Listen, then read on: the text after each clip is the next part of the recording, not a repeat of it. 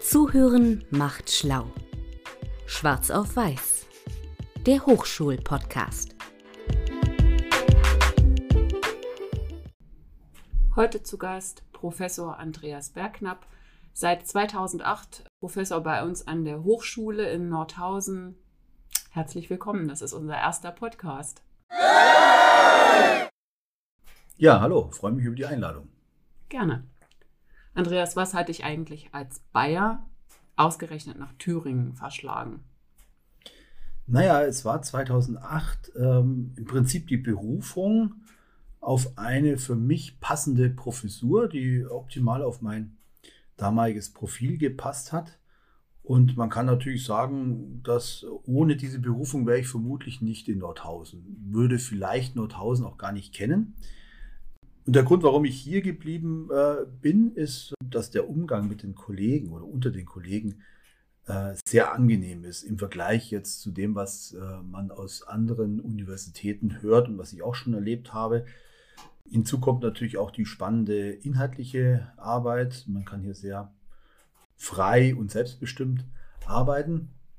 Und äh, letztendlich auch, was mich hier gehalten hat, ist die Liebe. Ja, ich bin jetzt mit meiner Frau, Kind, Hund und Haus hier in Nordhausen sesshaft geworden und ähm, bin ganz froh, dass diese Jahre des Pendelns vorbei sind und so seit acht Jahren lebe ich hier oder ist mein Lebensmittelpunkt Nordhausen. Und Hand aufs Herz, magst du Nordhausen? Ja, es ist vielleicht so Liebe auf den zweiten Blick. Äh, die Stadt hat schon ihren eigenen Charme, aber man kann hier sehr gut leben. Ähm, und was man auch nicht äh, vernachlässigen darf, man kann hier auch Häuser noch bezahlen. Äh, Im Gegensatz zu Bayern, wenn wir gerade beim Gegen, bei der Gegenüberstellung Bayern-Thüringen waren. Und für mich als Allgäuer ist auch die Umgebung hier sehr reizvoll. Also der Südharz hat durchaus äh, Ähnlichkeiten mit dem Allgäu. Auch, und das ist der große Unterschied, die Berge natürlich etwas niedriger sind im Harz. Ähm, aber irgendwo muss man eben auch mal ähm, Abstriche machen. Nordhausen ist auch nicht so die typische Studentenstadt. Das finde ich ein bisschen schade. Also wir haben hier keine so äh, studentische Kneipenszene, ähm, aber das Studentenleben findet auch mehr in WG-Partys und Partys äh, auf dem Campus äh, statt und von daher kann man durchaus auch von einem regen Studentenleben hier sprechen. Was sind denn aus deiner Sicht die Vorzüge eines Studiums hier an der Hochschule Nordhausen? Also zum einen erlebt man hier als Student, äh, Studentin auch eine richtige Gemeinschaft der Studiengang ist nicht allzu groß. Wir haben zwischen 40, 50, 60 Studierende in einem Jahrgang und da entwickelt sich doch so, eine, so ein Identitätsgefühl. Wir, die Soma-Studierenden, man hat einen guten Kontakt zueinander, aber auch äh, einen kurzen Weg zu den Dozenten und Professoren. Inhaltlich werden die Studierenden bei uns sehr, sehr gut auf die Praxis vorbereitet durch unsere konsequente Ausrichtung auf Themen, die später in der Praxis sehr relevant sind. Also das ist ein erheblicher Vorteil gegenüber den meisten anderen Universitätsstudiengängen, denen die Studierenden doch sehr, sehr stark mit abstrakter Theorie beschäftigt werden. Also bewusst zukunftsorientiert. Ja, äh, zukunftsorientiert und sehr gut vorbereitet mhm. auf die Zukunft. Also die Studierenden können bei uns äh, Seminare besuchen, für die würden sie draußen dann auf dem freien Markt sehr viel Geld zahlen. Wir arbeiten hier auch mit sehr erfahrenen ähm, Dozenten aus der Praxis zusammen und ähm, das ist schon ein wesentlicher Vorteil.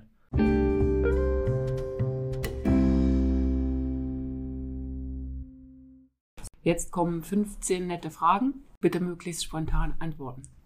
Berge oder Meer? Beides. Äh, vielleicht eine kleine Anmerkung. Beides ist eine häufig vernachlässigte Dilemma-Auflösung. Ja, also es gibt manchmal schon die Möglichkeit, beides zu machen. Wenn ich mich entscheiden müsste, ja, es kommt darauf an, man kann die Frage nicht so richtig beantworten, wenn es darauf ankommt, was ich gerade, welches Ziel ich habe. Bei Erholung würde ich sagen mehr, bei sportlicher Herausforderung Berge. Aber es gibt ja sicherlich auch Meere auf dieser Welt, die ähm, eine Bergkulisse hinter sich haben. Ja, in Korsika beispielsweise, eine GR20, dann sind wir früher mal gegangen. Da kann man äh, zwei Wochen über die Berge marschieren und sieht ständig das Meer und kann danach ins Meer hüpfen. Also es wäre so eine Kombination aus beidem. Guter Tipp.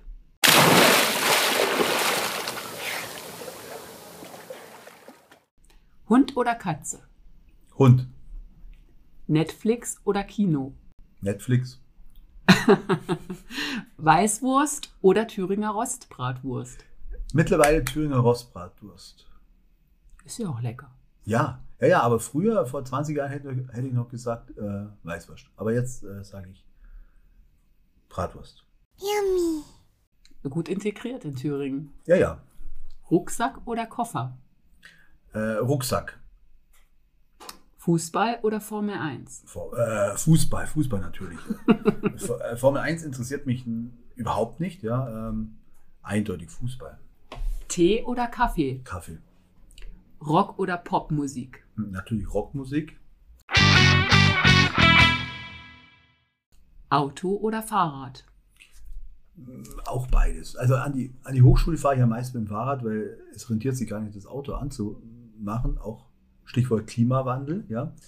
Ähm, aber ich fahre auch gerne ähm, Auto. Man muss allerdings dazu sagen, ich habe erst mit, glaube mit über 40 hatte, hatte ich mein erstes Auto. Also ich bin ein, ein verspäteter Autofahrer.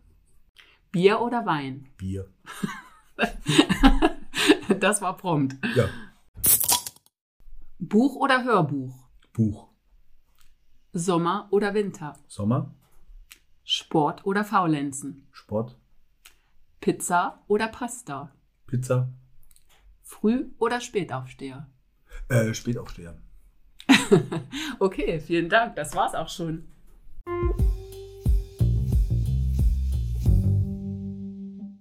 Du bist Professor im Studiengang Sozialmanagement an unserer Hochschule.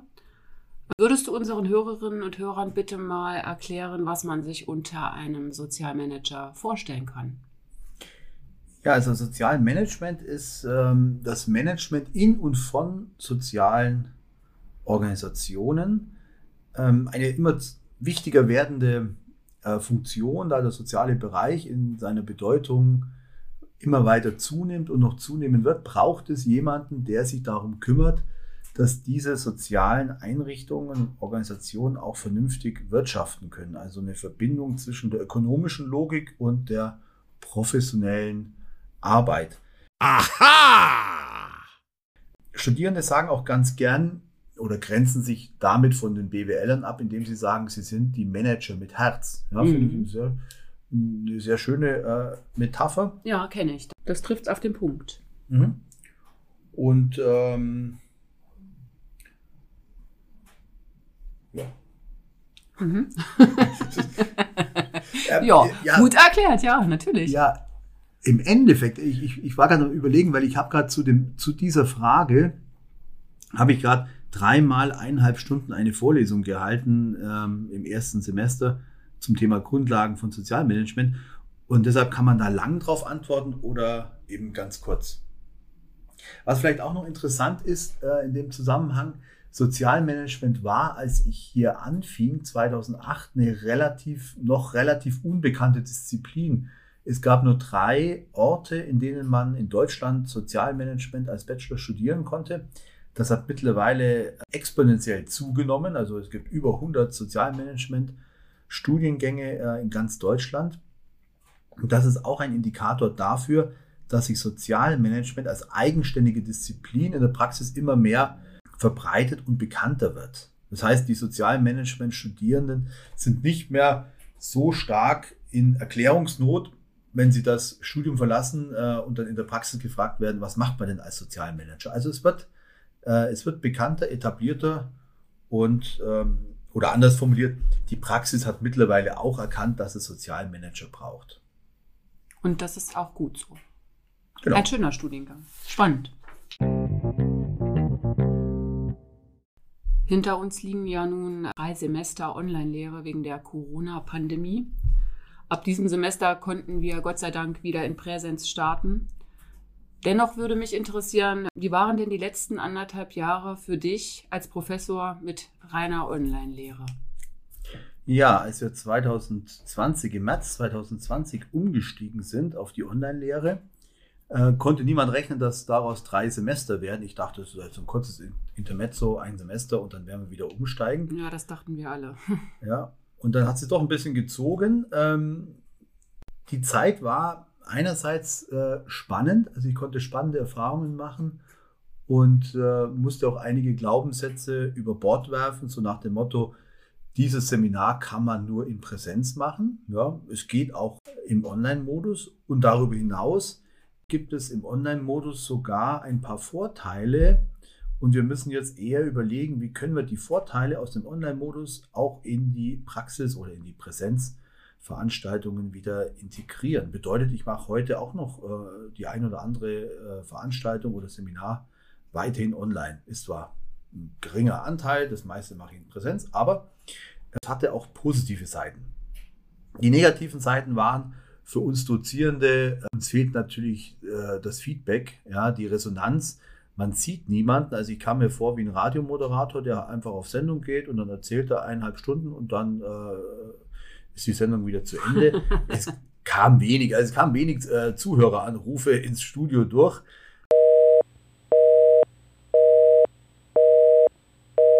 Das ist schon ein bisschen gewöhnungsbedürftig gewesen. Für die Studierenden ist es natürlich, finde ich, fast noch ein bisschen tragischer äh, als für uns, denn sie hatten keine Teilhabe am studentischen Leben. Ja? Das ist ja was, was die Zeit zwischen den Vorlesungen, nach den Vorlesungen, stattdessen saßen sie zum Teil zu Hause im äh, Wohnzimmer ihrer Eltern. Ja, ja, und manche Studierende hatten ihre Hochschule noch nie von innen gesehen. Ja. Genau, das ist schon traurig, ja. ein ziemlicher, eine ziemliche Beschneidung gewesen. Und das führte auch dazu, zu so einer gewissen Vereinzelung. Ja, also ist kein Gemeinschaftsgefühl entstanden, das ich vorher beschrieben habe. Und es hat auch dazu geführt, dass es eben kaum, also das Medium Online hat eben die Beteiligung an der Vorlesung nochmal erschwert. Also die Hürde war eben wesentlich größer. Vorteile, die heute geäußert werden von den Studierenden, ja, wir konnten ausschlafen, ja, man muss sich nicht überlegen, was man anzieht. Und die Online-Prüfungen fanden auch einige Studierende ganz gut, weil die haben wir, also ich zumindest oder viele meiner Kollegen, als Open-Book-Klausuren äh, umfunktioniert, weil wir davon ausgehen können, dass wir die Studierenden nicht bis ins Wohnzimmer kontrollieren können, obwohl wir Klausuraufsicht online machen. Und ja, jetzt muss man überlegen, wie schauen die, Klaus die Nach-Corona-Klausuren denn aus. Was ich jetzt feststelle, in den Präsenzseminar äh, und Vorlesungen, wir sind ja jetzt in der vierten Woche, es ist so eine gedämpfte Aufbruchstimmung. Ja, also ich sehe jetzt noch keine große Euphorie, sondern so ein bisschen gedämpft. Man weiß noch nicht so genau, was soll man davon halten. Bleibt es auch so? Die Zahlen sind ja momentan äh, ziemlich besorgniserregend. Und ich habe auch den Eindruck, die Studierenden lernen gerade auch wieder so ein bisschen in Kontakt miteinander zu gehen. Was sich jetzt für die Vorlesungen ganz günstig auswirkt, denn der Geräuschpegel ist etwas geringer als, als vor Corona. Aha. Aber das kann sich noch ändern. Also ich denke, ähm, ich denke, die Studierenden nehmen gerade Anlauf. Außerdem äh, ist mit Maskenpflicht ähm, der Geräuschpegel insgesamt ein bisschen niedriger, weil es alles gedämpfter ist. Ja, logisch. Ja. Aber irgendwie spürt man also dieses Nachwirken dieser kontaktlosen Corona-Zeit, spürt man, glaube ich mal, äh, schon noch in den Präsenzveranstaltungen. Auch die Diskussionsbereitschaft, sie kommt erst so langsam wieder, wieder in Gang. Das ja. sind spannende Beobachtungen. Ja, wir bleiben weiter dran, ja. Vielleicht mhm. äh, können wir in einem Jahr ganz anders drüber sprechen. Ja, aber ist auf jeden Fall eine, äh, eine spannende Zeit und äh, wir hoffen alle, dass wir jetzt gut durch den Winter kommen und das Semester auch tatsächlich in Präsenz auch abschließen können. Das hoffen wir alle. Dann äh, vielen, vielen Dank. Du warst jetzt mein erster Interviewpartner, hast quasi den ersten Podcast, den ersten Schritt gemacht. Ich hoffe, dass es noch viele weitere Folgen mit deinen äh, Kolleginnen und Kollegen. Und ja, vielen Dank. Ja, vielen Dank für diese Ehre, die mir hier zuteil wurde. Alles Gute. Ciao.